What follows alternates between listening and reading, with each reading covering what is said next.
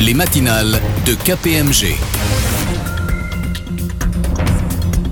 Bonjour à toutes et à tous, bienvenue sur les ondes de Radio KPMG dans cette édition spéciale des matinales consacrée à l'arrêté semestriel du 30 juin 2023. Le contexte de cet arrêté s'annonce une nouvelle fois compliqué. Après la pandémie de Covid-19, dont les répercussions peuvent encore être ressenties par certaines entreprises, le contexte géopolitique troublé depuis la guerre en Ukraine continue d'impacter fortement l'environnement économique. Nous avions évoqué sur ces ondes en octobre dernier les risques opérationnels et financiers auxquels les entreprises pouvaient être exposées dans ce contexte, comme l'inflation, comme l'augmentation des taux d'intérêt ou encore la difficulté à trouver la main-d'œuvre appropriée.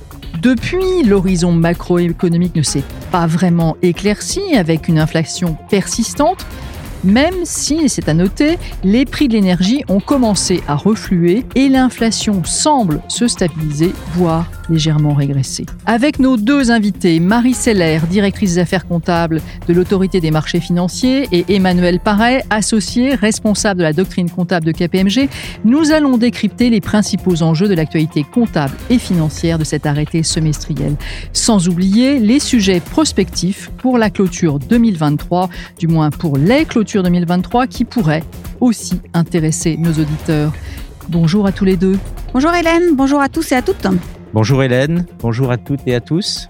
Je le disais, l'environnement économique reste difficile, même si l'économie n'est pas rentrée en récession, comme certains le craignaient. Donc des taux d'intérêt, des taux d'actualisation toujours élevés, un risque de défaut accru, une augmentation du nombre de faillites. Bref, Emmanuel Paré, l'arrêté intermédiaire 2023 s'annonce cette année encore délicat. Oui, Hélène, la plupart euh, des entreprises sont à minima affectées par ces évolutions macroéconomiques et par les événements géopolitiques, que ce soit directement ou indirectement. L'établissement des comptes semestriels va à ce titre effectivement rester délicat, comme malheureusement depuis euh, plusieurs années, que ce soit en termes d'évaluation ou de prévision, sans parler des réformes votées ou en cours euh, à appréhender. Je pense ici, bien entendu, à la réforme des retraites ou encore euh, à l'impôt minimum mondial. Deux réformes très structurantes. Marie Seller, souhaitez-vous compléter les propos d'Emmanuel Paré? Il est vrai que dans un tel contexte, et j'ai vraiment l'impression de me répéter malheureusement à chaque clôture, la transparence de l'information sur la situation financière, la liquidité, le risque de crédit reste clé. De plus, et nous allons certainement en parler dans la suite de l'interview, le lien entre la RSE et les comptes reste aussi un sujet majeur d'attente du marché. Nous allons effectivement hein, reparler des enjeux climatiques dans quelques instants, mais commençons tout de suite avec la question toujours sensible des thèses de dépréciation. Emmanuel Paré, ce sujet pourra nécessiter aussi d'informer le lecteur des états financiers sur les principales hypothèses sous-jacentes. Alors en période intermédiaire euh, où les tests de dépréciation sont réalisés euh, uniquement en présence euh, d'indices de perte de valeur, les sociétés devront tout d'abord déterminer les circonstances qui doivent les conduire à identifier de tels indices et éventuellement à comptabiliser des dépréciations. Lorsque des tests seront réalisés, ce qui pourrait encore concerner un grand nombre d'entreprises lors de cet arrêté, la mise en œuvre restera euh, délicate dans ce contexte actuel, mouvant et incertain, qui nécessite de faire appel au jugement. Mais malheureusement, c'est le lot des entreprises, notamment depuis 2020 lorsque les entreprises devront communiquer sur ces tests ou les dépréciations euh, correspondantes, elles devront expliquer les hypothèses retenues et les éventuelles modifications opérées depuis le dernier test, à la fois sur le plan opérationnel et financier. Elles devront aussi préciser les UGT ou groupes d'UGT concernés et les segments auxquels elles se rattachent. Les analyses de sensibilité détaillées sont par ailleurs attendues. Ces analyses euh, devront être adaptées au contexte et les entreprises ne devront pas hésiter à élargir les fourchettes habituelles et le spectre des hypothèses présentées. S'agissant maintenant de la continuité d'exploitation que vous évoquiez un peu plus tôt, quelle information est plus particulièrement attendue, Emmanuel, de la part des entreprises? Pour les groupes dont la situation euh, est tendue et a nécessité euh, des analyses poussées, il est particulièrement important que des informations figurent euh, en annexe à ce sujet pour éclairer le lecteur des comptes, sur leur situation financière et leur liquidité. À ce titre, comme nous avons déjà eu l'occasion de l'évoquer sur ces ondes, devront notamment être communiquées des informations précises sur le niveau de trésorerie, des échéanciers d'endettement plus fins, les ressources mobilisables par l'entité ou encore le respect des principaux covenants bancaires. Et du côté du régulateur, Marie Seller, quelles recommandations auriez-vous en matière de continuité d'exploitation et de liquidité? C'est un sujet, Hélène, que nous avons malheureusement rencontré plus fréquemment au cours des derniers mois, avec entre autres les remboursements des, PGE. Les sociétés concernées étaient souvent plutôt des biotech ou des startups, mais pas uniquement. Je ne peux que souligner ce que vient de dire Emmanuel. Les informations détaillées en annexe sont importantes et doivent être le plus spécifiques et le plus récentes possible. Au-delà des annexes, ces informations devront également être communiquées au marché et donc reprises dans un communiqué de presse dès lors qu'elles sont considérées comme susceptibles d'influencer le cours de bourse. Je rappelle également que lorsque le commissaire au compte identifie un doute significatif concernant la continuité d'exploitation, il a l'obligation de prévenir l'AMF. Lorsque nous sommes informés d'une telle situation, nous prenons contact avec la société et ses commissaires au compte pour comprendre et nous assurer que les informations qui seront données au marché via les comptes nécessitent aussi un communiqué de presse. Alors bien noté pour les commissaires aux comptes. Et au-delà de ce que nous venons d'évoquer, le contexte, Emmanuel, requiert aussi d'être vigilant quant à la recouvrabilité des impôts différés actifs. En effet, si les prévisions sont revues à la baisse, il faut que les taxes planning soient également ajustées, ce qui peut conduire à limiter le montant d'IDA reconnu jusqu'ici. Enfin, le contexte actuel est aussi marqué par le retour des faillites bancaires aux États-Unis, notamment en Suisse aussi. Quelles conséquences ces faillites peuvent-elles avoir pour les sociétés industrielles et commerciales? À ce stade, il semble que les conséquences soient marginales, mais il est peut-être encore un peu tôt pour le dire. En théorie, ces faillites bancaires et l'évolution des marchés qu'elles entraînent pourraient en particulier avoir des impacts sur l'efficacité des couvertures en fonction des contreparties utilisées, prise en compte de la CVA-DVA pour les spécialistes, ou la juste valeur de certains actifs en raison d'un risque de crédit ou de perte de valeur accrue en fonction euh, des placements ou des transactions qui ont pu être effectuées avec les contreparties concernées ou fortement exposées. Nous en avons terminé avec le contexte. Faisons maintenant le point sur le référentiel IFRS qui est applicable au 30 juin 2023. Voyez-vous des évolutions significatives à prendre en compte pour cet arrêté? Oui, l'entrée en vigueur euh, d'IFRS 17 est sans aucun doute le bouleversement majeur pour les entreprises du secteur de l'assurance dont les informations de transition seront particulièrement scrutées dans ce contexte. Certaines entreprises industrielles et commerciales pourraient être aussi concernées lorsqu'elles émettent des contrats d'assurance ou d'assistante ou encore lorsqu'elles disposent de captives de réassurance. Mais la norme prévoit des exemptions et il convient donc d'abord de réaliser un diagnostic pour s'assurer de l'existence ou non d'impact IFRS 17. Parmi les autres textes qui entrent en vigueur, ils sont plutôt mineurs. Je signalerai uniquement l'amendement à IAS 12 qui vise au premier chef les contrats de location, mais aussi potentiellement les obligations de démantèlement quand elles donnent lieu à la comptabilisation d'un actif et d'un passif. Cet amendement clarifie la nécessité de comptabiliser des impôts différés, et cela sur une base brute. L'évaluation des impôts différés seulement sur une base nette, actif moins passif, n'est plus possible. Pour les entreprises qui comptabilisaient déjà des impôts différés, mais sur une base nette, il conviendra seulement de fournir des informations en annexe décompensées, puisqu'elles satisfaisaient déjà généralement aux critères conduisant à une présentation en net par entité fiscale dans l'état de la situation financière. Si on continue à s'intéresser aux, changements normatifs, euh, y a-t-il des décisions importantes du comité d'interprétation des IFRS à signaler à nos auditeurs, Emmanuel?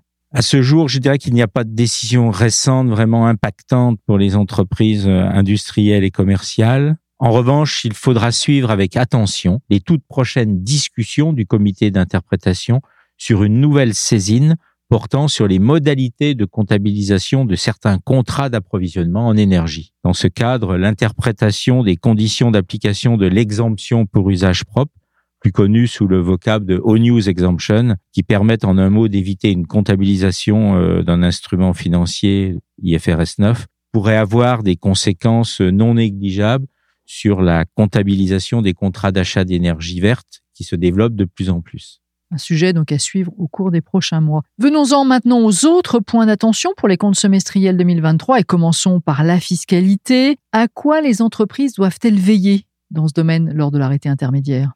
En matière d'impôt sur le résultat, vous le savez, en période intermédiaire, les, normes IFRS requièrent d'estimer le taux effectif d'impôt à fin d'année englobant en général impôts courants et impôts différés. et de l'appliquer ensuite aux résultats comptables intermédiaires. En règle générale, aujourd'hui, un taux d'impôt normal unique de 25% depuis 2022 et il n'y a pas de changement en perspective. En revanche, la, la question de l'impôt euh, minimum mondial est un sujet fiscal d'ampleur dont les entreprises doivent commencer à se saisir dès maintenant.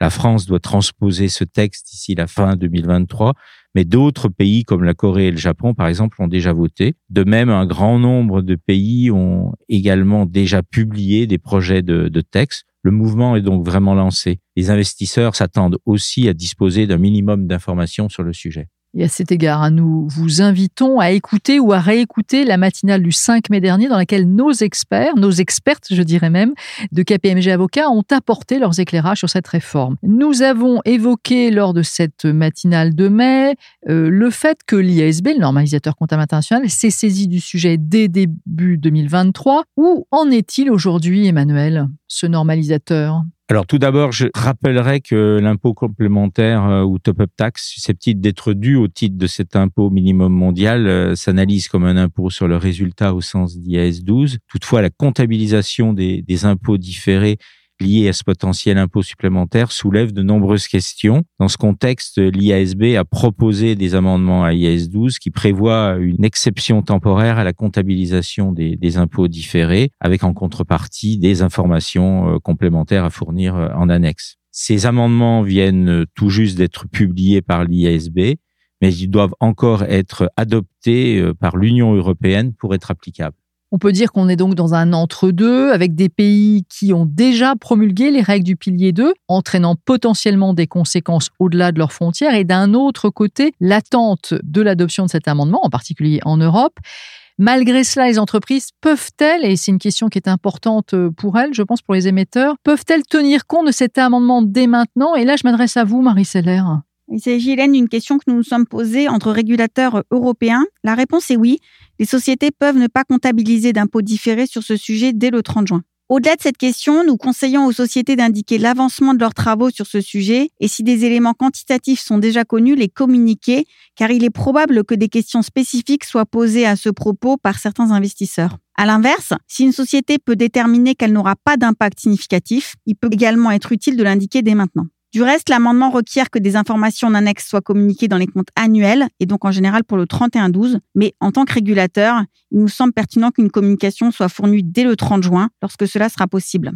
Emmanuel, avez-vous quelque chose à ajouter sur ce sujet? Alors au plan technique, KPMG euh, considère que malgré l'absence d'approbation de cet amendement, il est possible de définir une politique comptable conduisant à ne pas comptabiliser d'impôts différés liés à la top-up tax. Pour cela, nous nous appuyons sur la hiérarchie des sources figurant dans, dans IAS 8 et l'analyse qui est notamment faite de ce type de taxe dans le référentiel US GAAP, l'assimilant à une alternative minimum taxe qui ne donne pas lieu à la comptabilisation euh, d'impôts différés. C'est bien noté, c'est un point important. Autre point de vigilance de cet arrêté, le sujet des retraites qui comporte deux aspects, le taux d'actualisation d'un côté et la réforme que la France a adoptée au printemps euh, dernier. Alors commençons par peut-être le sujet le plus facile, par les taux d'actualisation. Qu'en est-il, Emmanuel, pour cet arrêté semestriel? À fin mai, les principaux indices de référence sont en très légère baisse par rapport à, la clôture 2022, mais bien sûr euh, en fonction de leur évolution d'ici la fin juin, car les taux bougent euh, assez vite. Les entreprises qui ont des passifs sociaux euh, significatifs seraient susceptibles de revoir leur taux d'actualisation ainsi que leurs hypothèses actuarielles. Il est donc important de suivre l'évolution des taux jusqu'au 30 juin et de disposer des moyens techniques permettant le cas échéant d'ajuster le passif en cas de variation significative. Évoquons maintenant l'aspect peut-être le plus compliqué, la réforme des retraites telle qu'elle a été publiée au journal officiel le 15 avril dernier. Les dispositions les plus emblématiques entreront en vigueur au 1er septembre prochain, mais ces effets pourraient devoir être pris en compte dès l'arrêté semestriel du 30 juin. A-t-on déjà une idée de l'ampleur euh, sur les engagements de retraite de cette réforme? Il est toujours difficile de quantifier les impacts d'une telle réforme compte tenu de la diversité des situations des, entreprises, mais je peut tout de même donner quelques tendances avec le risque de me tromper pour certains cas euh, particuliers, bien sûr. À cet égard, il convient de distinguer les indemnités de, fin de carrière pour lesquelles les impacts devraient être euh, a priori plutôt limités, voire parfois euh, légèrement positifs de ceux des autres régimes comme les plans de pré-retraite traités comme des plans post-emploi, par exemple, dont l'impact devrait être sensiblement plus significatif et conduire à une hausse des engagements. Dans tous les cas, il est impératif que les entreprises entament au plus vite leurs travaux avec leurs actuaires pour identifier euh, l'ampleur des impacts potentiels et se fassent ainsi une idée aussi précise que possible du montant à comptabiliser. Alors soyons clairs et précis pour nos auditeurs, Emmanuel. Cette réforme devra-t-elle être comptabilisée comme un changement de régime ou un changement d'estimation? Les changements induits par la réforme des, retraites et notamment le, recul de l'âge légal du départ à la retraite sont analysés a priori comme un changement euh, d'accord qui modifie l'avantage accordé aux salariés et constitue en IFRS un changement de régime. Son impact serait donc comptabilisé en tant que coût des services passés immédiatement en résultat et non comme un écart actuariel. En résumé, il faut recalculer au cas par cas les engagements en date de modification et l'écart doit être comptabilisé en résultat dès la clôture qui suit la publication de la, de la loi sans attendre a priori la publication de tous les décrets, donc bien souvent dès la clôture euh, au 30 juin.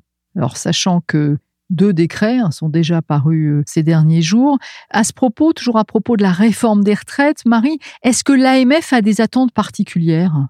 Oui, car même si nous sommes dans des comptes semestriels, il nous semble qu'il est important que les annexes donnent une information détaillée et chiffrée sur ce sujet en désagrégeant les, les, différents effets. Si certaines questions sont encore en attente de clarification, les sociétés pourront bien sûr d'ores et déjà indiquer les hypothèses qu'elles ont retenues, si cela est significatif. Poursuivons cet entretien avec les enjeux climatiques. Alors même si du point de vue purement comptable, il n'y a pas d'évolution normative, il existe une demande de plus en plus forte de la part des investisseurs pour mieux comprendre l'impact des enjeux climatiques dans les états financiers. Alors vous en aviez parlé sur ces ondes l'an passé, Emmanuel, mais il est utile de repréciser les thèmes sur lesquels les entreprises doivent être cette année encore particulièrement vigilantes. Les enjeux varient bien entendu selon les secteurs et les engagements pris par les groupes en matière de climat. Le premier point de vigilance récurrent est celui de l'existence d'indices de perte de valeur liés à des enjeux climatiques et la réalisation de tests de valeur de façon appropriée. Sur ce plan, l'enjeu principal euh, réside dans le choix des hypothèses ad hoc et la prise en compte des incertitudes via soit des évaluations multiscénarios ou bien, le cas échéant, un ajustement euh, des taux d'actualisation. Cela peut également se traduire en impact comptable, dépréciation ou amortissement accéléré pour les actifs dont l'utilisation euh, n'est plus souhaitée, revue des durées d'amortissement, nouveaux passifs ou passifs éventuels liés à des coûts euh, de remise en état ou de dépollution, déménagement ou reconstruction, nouveaux engagements pris. On peut aussi citer tous les dispositifs existants ou envisagés visant à réduire les émissions polluantes ou faire des économies. On pense notamment à la mise en place de fonds carbone, aux nouvelles générations de certificats verts, pour ne donner que quelques exemples. C'est bien noté. Euh, Marie, à la même époque, hein, nous vous avions interviewé aussi pour l'arrêté semestriel du 30 euh, juin 2022. Vous vous attendiez à ce moment-là à ce que les entreprises progressent dans la prise en compte des enjeux climatiques dans les états financiers et ce thème faisait partie aussi de vos recommandations pour la clôture 2022. Euh, Aujourd'hui, un an après, où en sommes-nous? Il y a chaque année un enrichissement des états financiers et les sociétés sont dans l'ensemble de plus en plus spécifiques et l'on s'en félicite bien entendu. Il s'agit d'un sujet qu'on regarde dans nos revues, tant sur l'information donnée dans les états financiers que sur le sujet de la cohérence et de l'équilibre entre la DPEF, les facteurs de risque et les comptes. Parmi les éléments positifs euh, qu'on a pu voir cette année, on, voit que certaines sociétés décrivent clairement la gouvernance mise en place pour suivre ces sujets et nous constatons que cette gouvernance se renforce et se structure. On note aussi les liens avec la DPEF qui sont souvent plus clairs sur les émissions, les investissements, les coûts pour atteindre certains objectifs de neutralité carbone. Et enfin, le coût du CO2 qui peut être retenu dans les plans d'affaires, les investissements, etc., prend de l'importance et on voit que certaines sociétés mentionnent les niveaux de prix euh, utilisés dans leurs annexes. Néanmoins, tout n'est pas encore parfait. Par exemple, il n'est pas toujours évident de comprendre les analyses qu'ont pu effectuer les sociétés, pourquoi elles ne s'attendent encore à aucun impact, pourquoi le prix de CO2 n'a pas été considéré comme une hypothèse clé dans les tests de dépréciation.